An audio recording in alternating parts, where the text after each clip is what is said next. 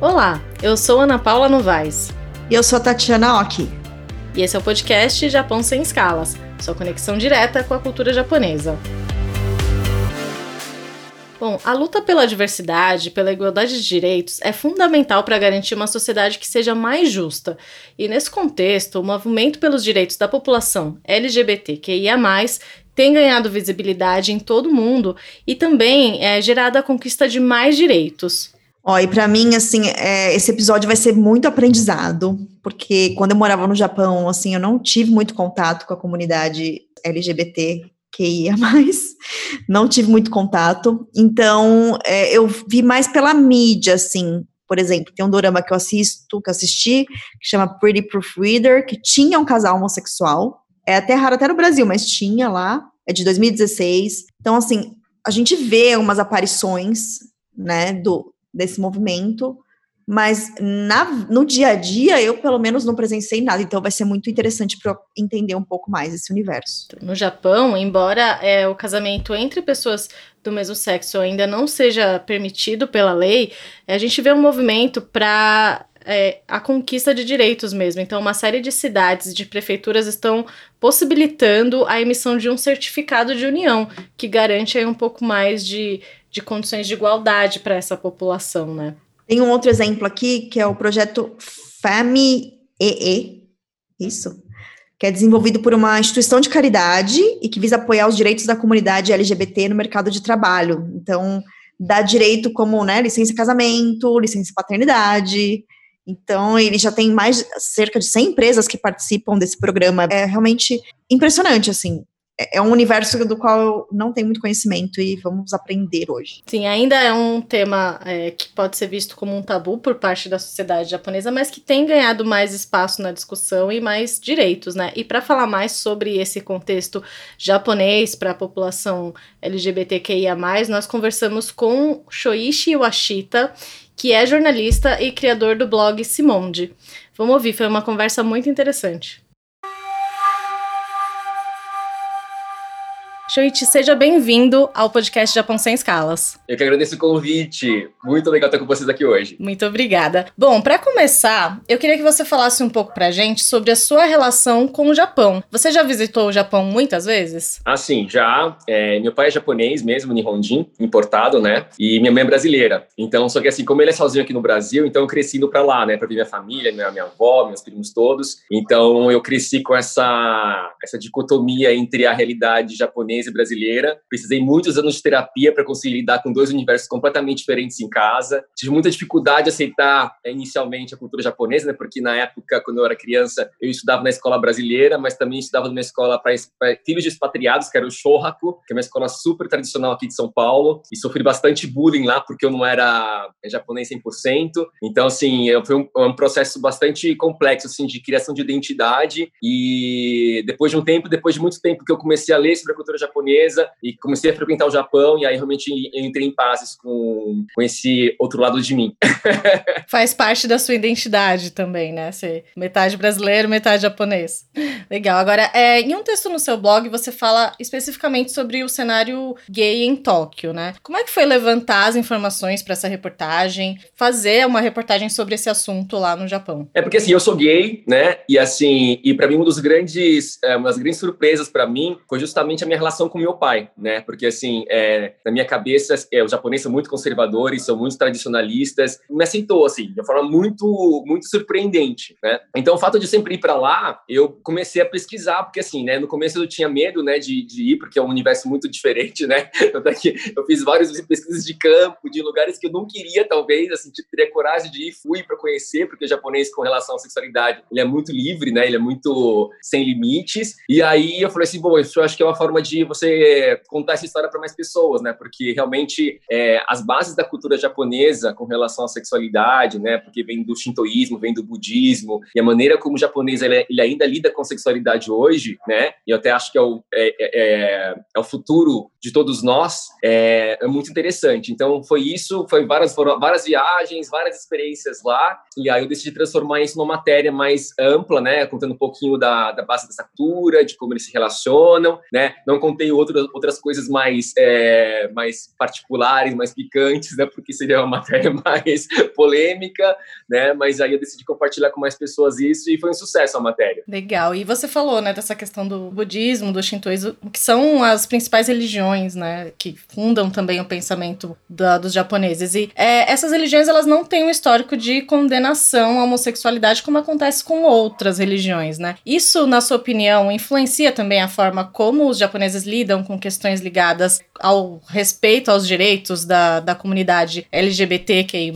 Então, é interessante no Japão isso, né? Porque, assim, ao mesmo tempo que você tem o budismo e o shintoísmo, né? Que são as duas religiões de todos os japoneses, né? Porque é engraçado você imaginar que você chega na casa de alguém no Japão, todos eles têm o santuário shintoísta em casa e um templinho budista. Então, assim, a relação com eles, eles, eles lidam com rituais budistas muitas vezes, e rituais shintoístas ao mesmo tempo, em situações como morte, casamento. E, e apesar de ter essa, esse histórico, né? De não ter condenação a nada que seja referente à sexualidade, o japonês, pela importância que tem a ancestralidade, o casamento é uma coisa muito importante, né? Então, assim, ao mesmo tempo que eles não condenam, por exemplo, a homossexualidade, acho que a única época que o, o Japão condenou a homossexualidade como algo que fosse criminoso foram quando os ingleses chegaram lá, né, com as, com as, com as leis vitorianas, só que não durou muito tempo, assim, porque não fazia parte do DNA deles cultural, né? Só que então, assim, no Japão hoje, engraçado que eu percebo que o fato de você gay não é uma coisa que é relevante, assim, algo que você faz na sua intimidade não é relevante, mas o fato de não casar, sim, é uma transgressão, sabe? Então é engraçado como a gente tem, ao mesmo tempo, essa questão da não condenação à, à, à sexualidade, porque eles são realmente muito livres, e é uma coisa que até pra gente é muito difícil entender, porque a gente cresce com culpa com relação à sexualidade, né? Desde criança, ou com relação a,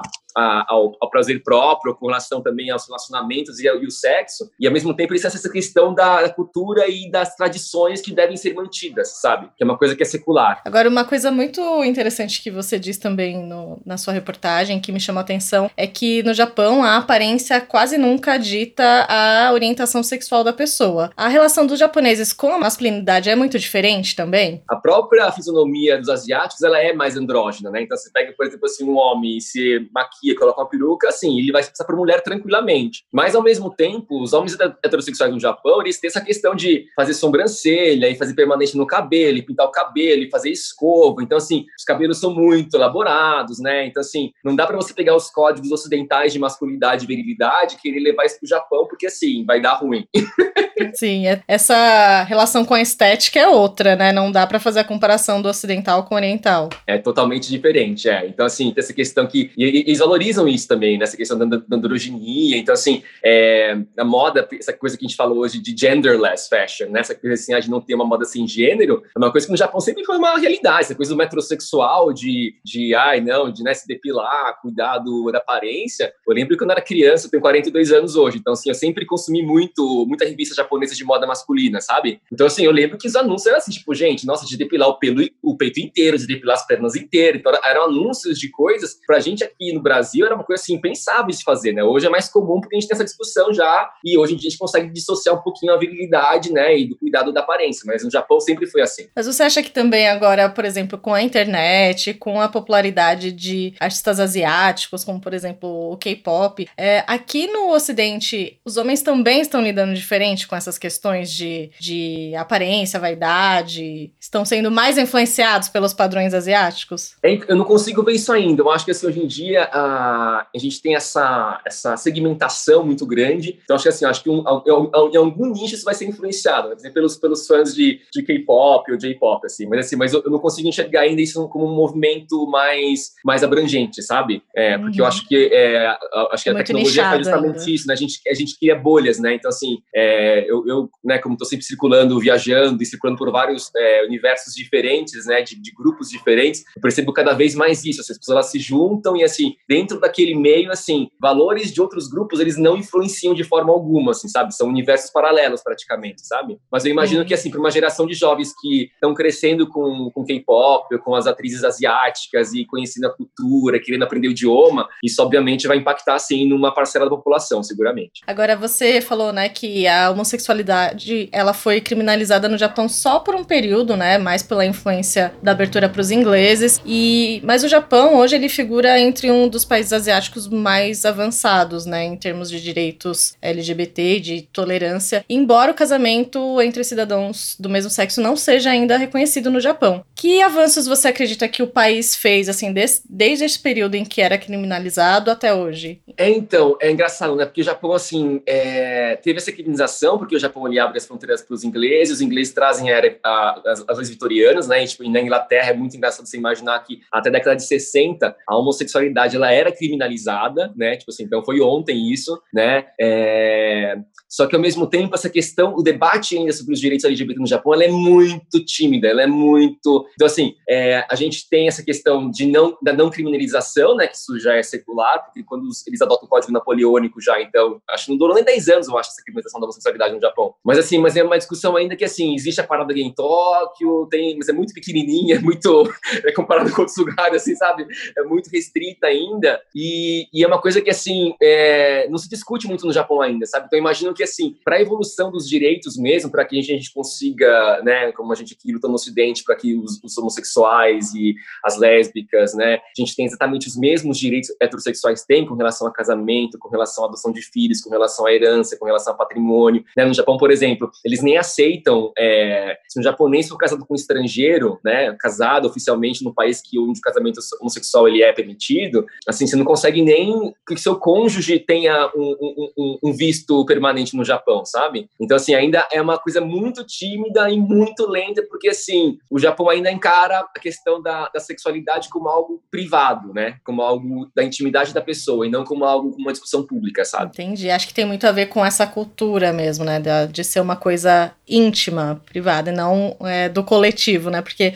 no Japão sempre todo mundo aponta que o, o coletivo é privilegiado em, em favor do individual, né? Então talvez tenha a ver com isso. Totalmente, porque assim, ah, então é, a, a sua questão da sua, da sua, da sua da, da pessoalidade, da sua individualidade, ela não deve influenciar justamente nas políticas públicas, sabe? Então por isso que assim, esse fator cultural, essa visão de mundo, ela tende a dificultar um pouco o avanço dessa, dessa, dessa, dessa discussão no Japão. Mas a gente vê que cada vez mais prefeituras japonesas estão emitindo aqueles chamados certificados de parceria, né? Que são para casais do mesmo sexo. Você acredita que o país está caminhando para conseguir mais avanços? Ah, sim, eu acho que sim. Eu acho que é, é, é, acho que o Ocidente tem um papel importante também de pressionar, né? Porque hoje em dia a gente tem organizações internacionais de direitos é, LGBTQIA+, então assim a gente sabe que existe uma pressão internacional e o Japão, por ter um diálogo mais aberto, né, com, com, com o Ocidente principalmente, que de onde vêm essas discussões todas, então acho que assim essa essa pauta ela vai sendo discutida, né? Então Shibuya, por exemplo, em Tóquio, que é, que é esse, esse, esse, bairro, município de Tóquio, e já tem essa, essa, essa, essa lei que você me falou agora, né? Mas eu acho que isso vai, vai acontecer sim, mas é mais uma questão de o Japão querer ser percebido também como um país é, contemporâneo e moderno e avançado, não só na tecnologia, né? Uhum. E, bom, em termos de, de turismo, né? Você citou Shibuya, em Tóquio. Em termos de turismo, você que já foi para o Japão várias vezes, você considera o país um destino gay-friendly? E você poderia falar também, assim, quais são os destaques para esse público, não só em Tóquio, mas no país como um todo? É, o Japão, é, eu acho um país é totalmente kid-friendly, assim, tipo, você não tem nenhum tipo de problema em viajar com seu namorado ou com um amigo, por exemplo, ou tá num quarto de hotel e ter uma cama de casal, isso não tem um conflito. E aí, mas assim, mas o Japão, assim, fora de Tóquio, ainda é muito, é muito, assim, você tem alguns, alguns barzinhos alguns clubes em Osaka, ou em Kyoto, em Kyoto não tem quase nada, mas assim, mas só em Tóquio concentrado na região de Shinjuku Nichome, né, que ali você tem realmente os barzinhos todos, você tem algumas boates, né, e você tem as saunas, mas assim, é, é já pelo Japão, eu acho que para um, um turista gay ou lésbico, não vou entrar na questão da, do transexual, do travesti, porque assim, seria um outro tema muito mais abrangente, é, é super seguro, é super agradável, mas é uma viagem mais cultural, não é uma viagem que você vai como, sei lá, como os gays vão para Espanha, por exemplo, atrás das festas, ou né, você vai para né, para praias, porque tem uma, uma vida gay muito ativa, assim, sabe? Então, assim, acho que fora de Tóquio, a experiência que se tem é bem, é bem tímida, assim, sabe? Então, assim, é, uma, é uma viagem mais cultural mesmo, assim, sabe? Mas em Tóquio mas... dá para você justamente frequentar os lugares e, e, e, ter essa percepção aberta, assim, sabe? De, de ver como é que os japoneses lidam com isso, e como é que é o universo, como é diferente, né? A maneira como eles, eles eles vivem até a noite deles lá, né? Sim, mas assim, até a gente sabe que hoje ainda, infelizmente, né, é, muitos lugares não são seguros para a comunidade LGBTQI+, né? O Japão, assim, é um país que é seguro, né? Você não vai ter problemas de intolerância. Não, intolerância não, você não vai ter problema de agressão, por exemplo. Assim, como é, é, é um país onde as pessoas têm uma liberdade de expressão muito grande, né, em relação à vestimenta, aos cabelos, né? É, eu até acho engraçado que as pessoas sempre acham que todo japonês são as, as, as guiaro de Shibuya, você sabe? Isso aqui não, né? Tipo, ele é super certinho, ele é super é, minimalista, ele é super, né, assim, elegante até na forma de se vestir, né? E, e assim, então o fato de você estar tá vestindo uma forma, uma forma diferente, ou você. E tem uma coisa que é interessante, que é engraçado no Japão, né? A gente teve vários cantores, assim, é, que eram super famosos no Japão, que eram, eram muito andrógenos. Então, acho que, assim, essa questão da, da, da, da feminilidade, né? Que geralmente nos países ocidentais, onde tem o machismo, isso é uma coisa assim, ah, não, um cara tem que ser viril, um cara não pode demonstrar que ele é afeminado e tudo mais. No Japão, isso não é um, não é um problema. Então, assim, você pode ser afeminado, você pode andar na rua, sei lá, vestindo saia, ou com as unhas pintadas, ou com cabelo. Então, assim, porque os héteros também fazem isso, então não é uma coisa que o gay vai se sentir ameaçado em fazer também. Agora, é, recentemente foi aberta em Tóquio a chamada Pride House, né, que é a Casa do Orgulho, que é um projeto de conscientização de direitos LGBTQI+, em Tóquio, e o objetivo é que esse espaço seja usado para aumentar uh, o debate sobre essas questões antes e durante também o, os Jogos Olímpicos que foram aí é, adiados para o ano que vem. Como você vê essa iniciativa? Assim, é uma iniciativa positiva? É para ser celebrada? Nossa, muito celebrada, muito celebrada, porque eu acho assim, a questão da, dessa, discussões sobre a sexualidade é isso, né? Ela tem, ela tem de existir, né? A gente está falando de uma população que ela existe, que assim, que ela está integrada na sociedade, né? Fala assim, a gente é, é, um, é, um, é um público que a gente existe, né? A gente está em todos os lugares, né? né? Como, como, como, profissionais, como, como filhos, como é, amigos. Então, assim, é, essa discussão ela tem que existir, né? Justamente para que a gente consiga ter uma sociedade mais justa e mais igualitária, né? Com certeza. Gente, muito obrigada. Eu gostei muito de conversar com você, de ouvir as suas opiniões sobre todos esses temas. É, muito obrigada aqui pelo nosso convite. Nossa, eu que agradeço. Uma honra participar de assunto tão relevante assim para mim também. E parabéns pelo podcast. Acompanhei alguns já, algumas edições. É muito bem feito e conteúdo muito interessante sempre. Parabéns para todos vocês. Tati, qual expressão vamos aprender hoje no Nihongo Shiranai? Bom, hoje é, eu vou falar uma expressão que é fácil de entender para nós brasileiros, mas o japonês não usa muito, que é expressar o sentimento. Mas essa expressão é usada assim, tá? Eu vou falar. Watashi wa ureshiku kanjiru.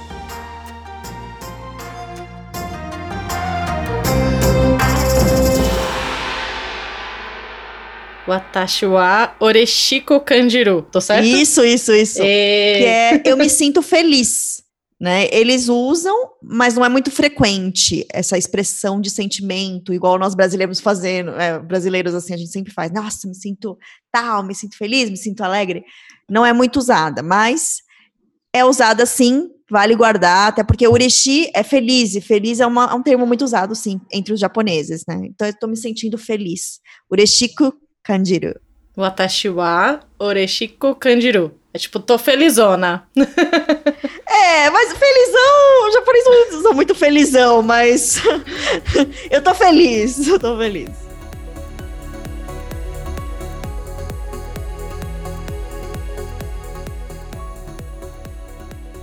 E voltando a falar sobre os direitos LGBT, sobre os avanços para essa comunidade é, e também os desafios que são enfrentados ainda hoje, né? É, nós conversamos com o youtuber Hiro Matsunaga. Ele é brasileiro, Nikkei. Ele viveu um tempo no Japão e ele contou pra gente um pouco as experiências pessoais dele, tanto aqui no Brasil quanto no Japão. Vamos ouvir. Hiro, seja bem-vindo. Muito obrigada por aceitar nosso convite. É, muito obrigado. É, é um prazer né, estar aqui discutindo com vocês esse tema. E eu fico muito é, honrado pelo convite. Muito obrigado. Eu que agradeço. Bom, para começar, Hiro, eu queria que você falasse um pouquinho sobre a sua vida, assim, sobre a sua experiência. Como foi para você, sendo é, um descendente, né, um membro da, da comunidade Nikkei aqui do Brasil, assumir a sua homossexualidade e lidar com essas questões?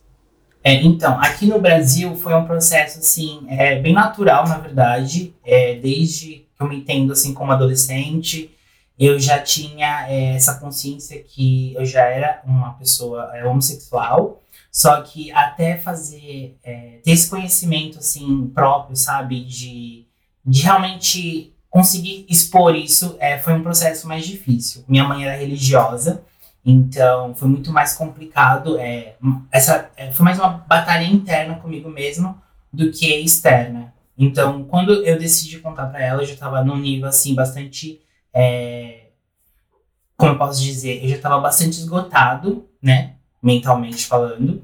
Então, foi muito complicado. Mas depois que, que eu me assumi, conforme foi passando o tempo, ela foi entendendo melhor é, todo esse processo. É, a, hoje em dia a mídia fala muito mais sobre isso, então ela foi criando essa conscientização maior.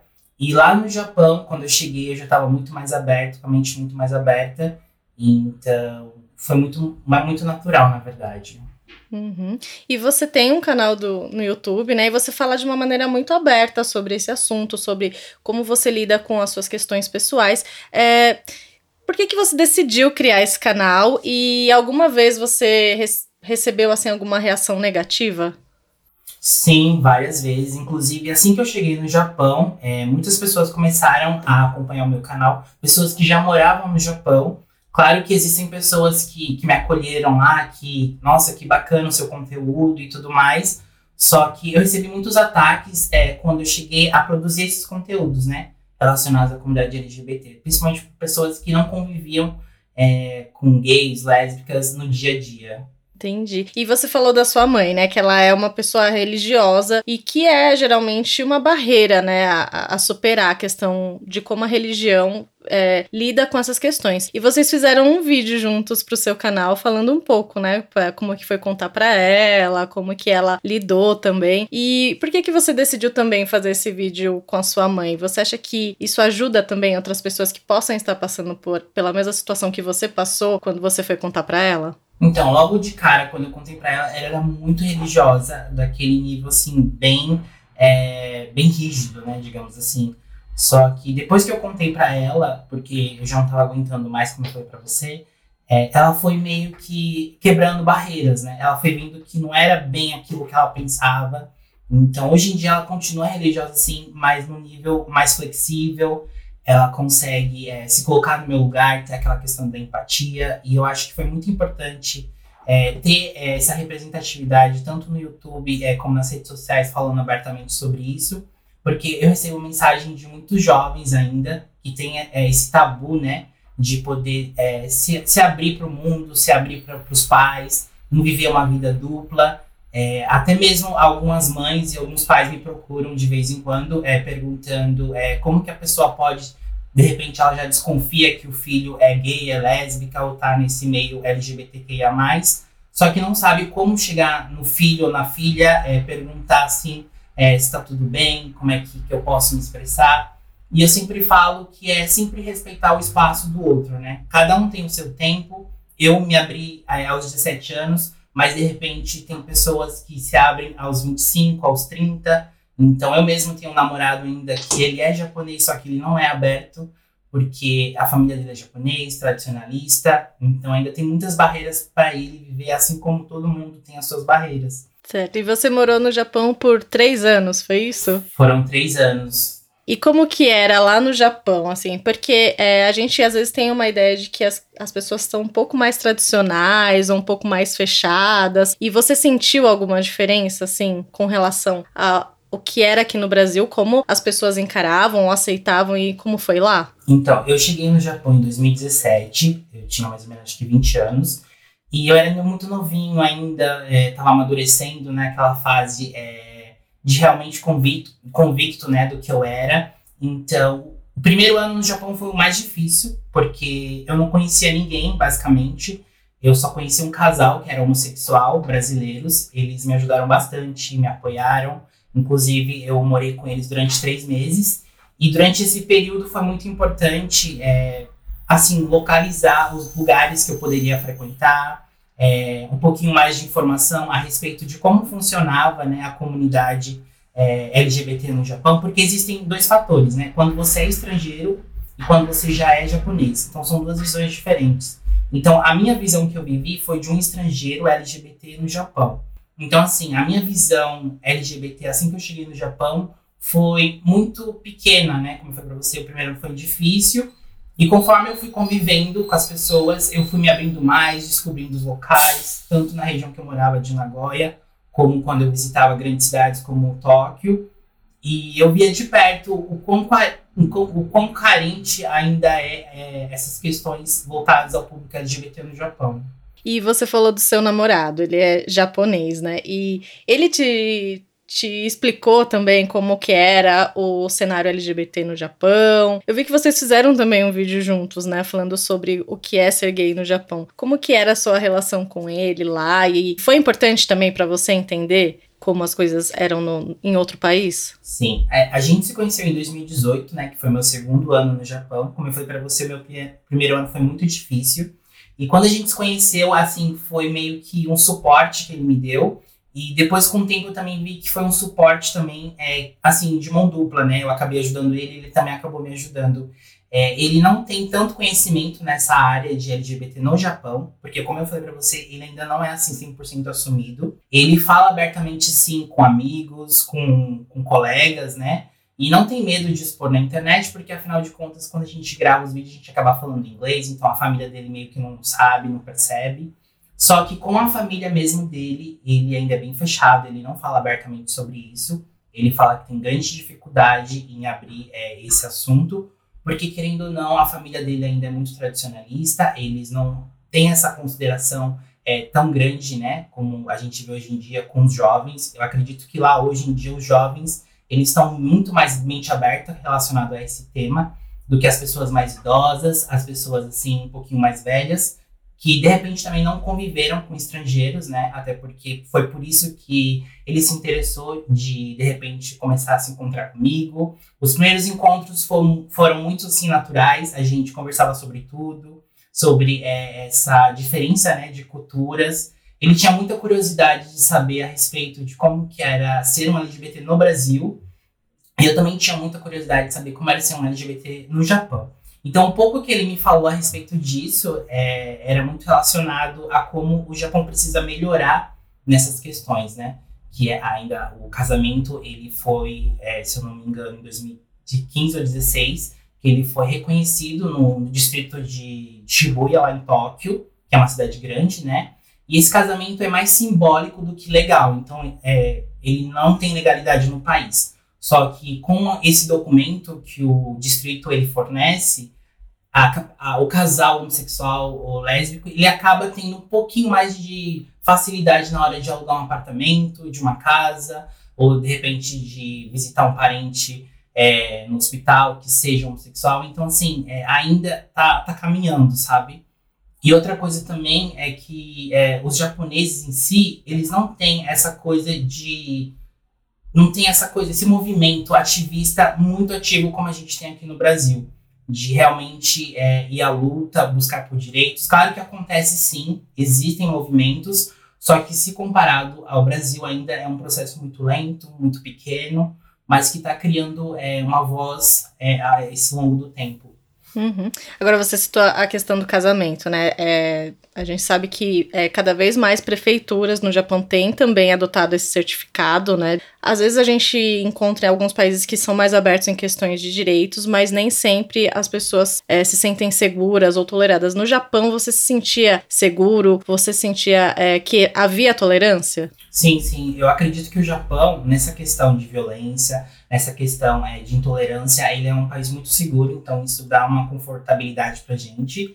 É, se assumir a hora que a gente se sentir, confi é, é, sentir confiante, é, se, se sentir aberto a, de repente, andar de mão dadas. Só que, é como eu falei para você, ainda é considerado algo muito diferente do padrão da sociedade do Japão. E lá, tudo que foge do padrão, tudo que é diferente, ele é marginalizado da sociedade. Então, ainda, é, assim, você vai ser respeitado, você vai ser, é, é, como eu posso dizer, bem atendido, só que você é muito complicado você estar tá incluído dentro da sociedade sendo abertamente LGBT. Eu acredito que as pessoas transexuais são as que mais sofrem. Tá certo, então, Hiro. Muito obrigada por compartilhar a sua história com a gente e por ser também, né, essa, essa referência, né, e de ajudar outras pessoas também a, a se aceitarem como são. Muito obrigada por sua participação aqui no Japão Sem Escalas. É, muito obrigado pelo convite e eu agradeço é, por estar discutindo essa pauta é, a cada dia mais, é, muitos, muitos brasileiros é, descendentes de japoneses estão indo para o Japão e muitos deles também estão é, relacionados à cultura é, LGBTQIA+. E, como eu falei para vocês, esse tema ainda é um tabu, tanto lá como aqui. Então, cada dia mais a gente precisa estar discutindo sobre isso para estar abrindo a mente das pessoas. Muito obrigado. Eu que agradeço. Bom, a conversa foi muito boa, muito esclarecedora, né? Ouvir que a voz de quem passa por tudo isso e também é, essa luta pelos direitos, pelos avanços na sociedade, né? Mas, infelizmente, nosso episódio está chegando ao fim. Conta pra gente o que você achou nas nossas redes sociais, se você aprendeu tanto quanto eu, é, comente, poste, que a gente fica muito feliz de receber comentários, tá? Os links das redes estão na descrição do podcast, então nós ficamos muito felizes com seus comentários. Gostamos muito de ouvir o que vocês têm para nos dizer para nos sugerir. Mas por hoje é só. Tchau, tchau, pessoal. Domo, arigatou gozaimasu, matane.